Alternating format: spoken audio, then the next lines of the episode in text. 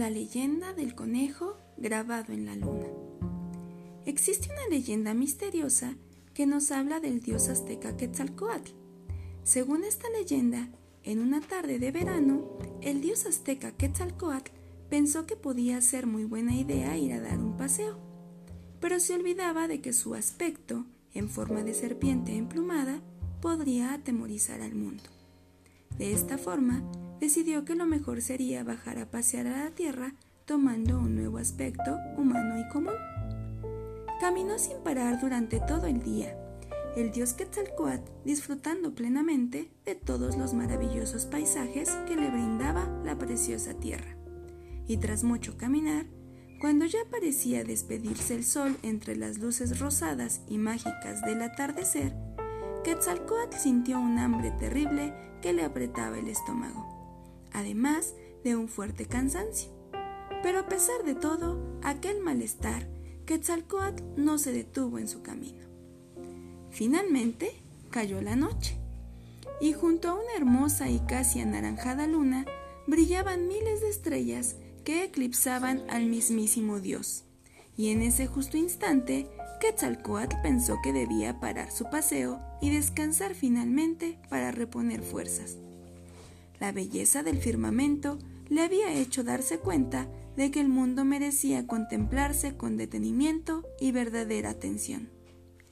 Tomó asiento en aquel mismo instante sobre una piedra gruesa del camino, y al poco tiempo se le aproximó un conejito que parecía observarle con mucha atención mientras movía los finos bigotes. ¿Qué comes?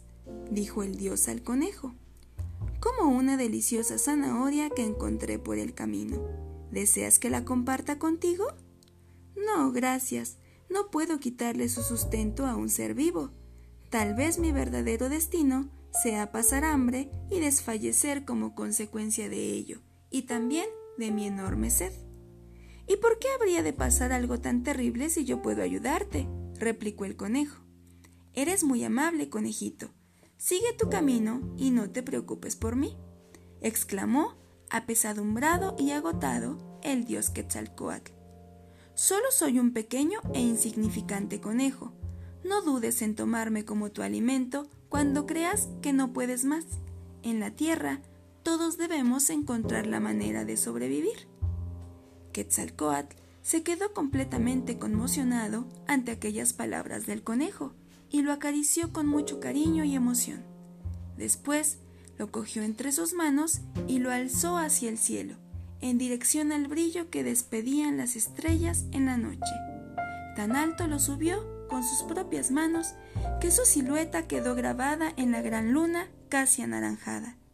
Mientras que Tzatcoatl volvía a descender sus brazos con el conejo entre las manos, observaba el magnífico grabado que había quedado en el cielo la imagen del conejito quedaría para siempre en el firmamento, para que fuese recordada siglos y siglos por todos los hombres que habitaran la tierra como premio por su bondad.